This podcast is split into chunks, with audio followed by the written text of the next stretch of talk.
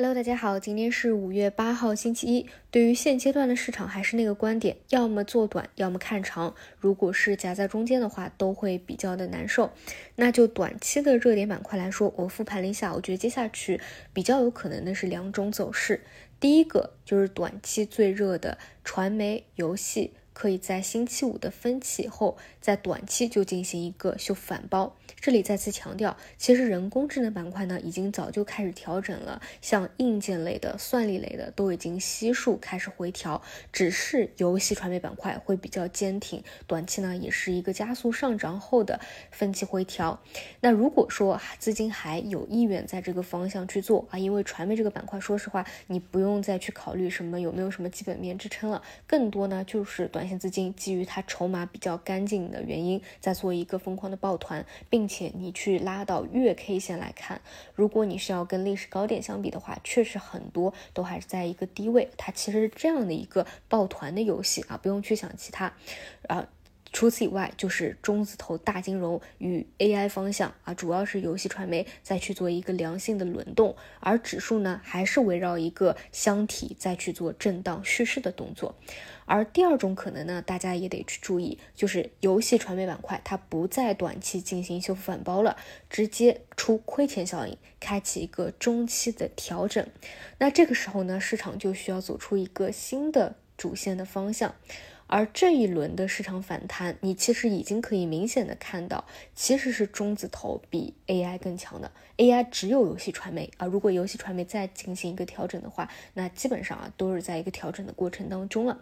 那这个位置什么方向能够走出来啊？我倾向于中字头加大金融，尤其是那些还在低位的方向的大金融，逻辑就是低位低估。如果说再加上高股息。那在逻辑上就更好了，但是这个呢，它会搭配着我们的市场指数来说，也就是说，如果你看好我们在五月份就正式的指数开启一个真正的反转，开启一个主升浪的话，那这种可能性会比较大。但如果说你还是觉得啊，咱们的市场的真正的反转还需要一定的时间，那可能呢还是维持箱体震荡比较困难的一个轮动为主吧。啊，这些都是我觉得比较有可能的两种情况啊，这个。就走一步看一步吧。总之呢，我觉得短期要关注的就是两点。第一个就是你如果前期我那一波回踩有去做游戏传媒的，一定要注意短期能不能有个修复反包。如果说是延续调整的话，那就得去提防出现一个中期级别的调整。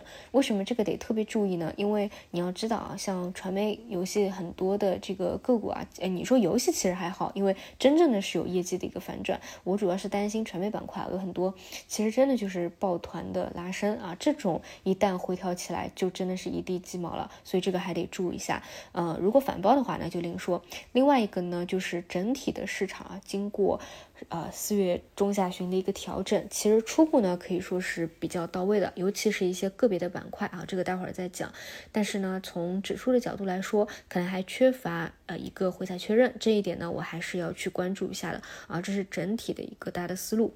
然后我们再来看一下其他板块和消息面啊，消息面的话，主要就是呃发改委、科技部、工信部和农业农村部还有一个汇报工作，其中主要提及的就是人工智能，并且呢用的词是。科技革命浪潮，但这个啊，说实话，我们在之前就已经是把这个人工智能的地位啊，已经是非常确认的，它是一个非常高的地位啊，所以只是说新的一个确立，具体还是要去看整体的一个趋势吧。目前来看，仅存的板块啊，就是游戏传媒，而且还等待一个短期的确认啊。然后再讲一下大金融啊，其实我在几个月前就给大家讲过，大金融的一个估值它是绝对低的，绝对是低估低位。只是呢，我还在等一个真正的反转啊，那个时候进去可能会更加的舒服一些。但是呢，你要注意到，其实保险板块它的一个业绩的拐点已经是提前确认了，所以它的走势会更加强一些啊。你拉到日 K 线、周 K 线、月 K 线都可以看到一个拐点的反转啊，主要是负债端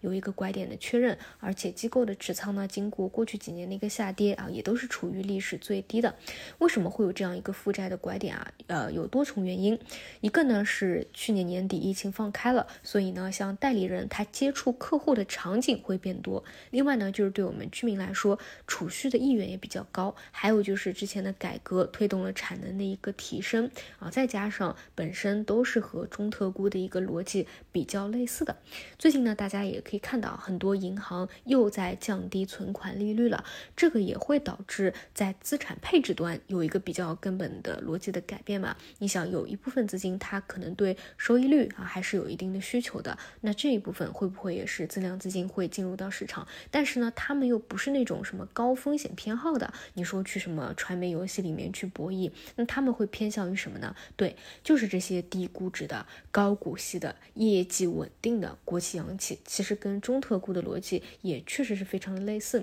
好像一三年、一四年的时候，余额宝的收益率也是有下行的，它也是会导致资产配置端会有一定的改变啊，这个是要去补充一下的。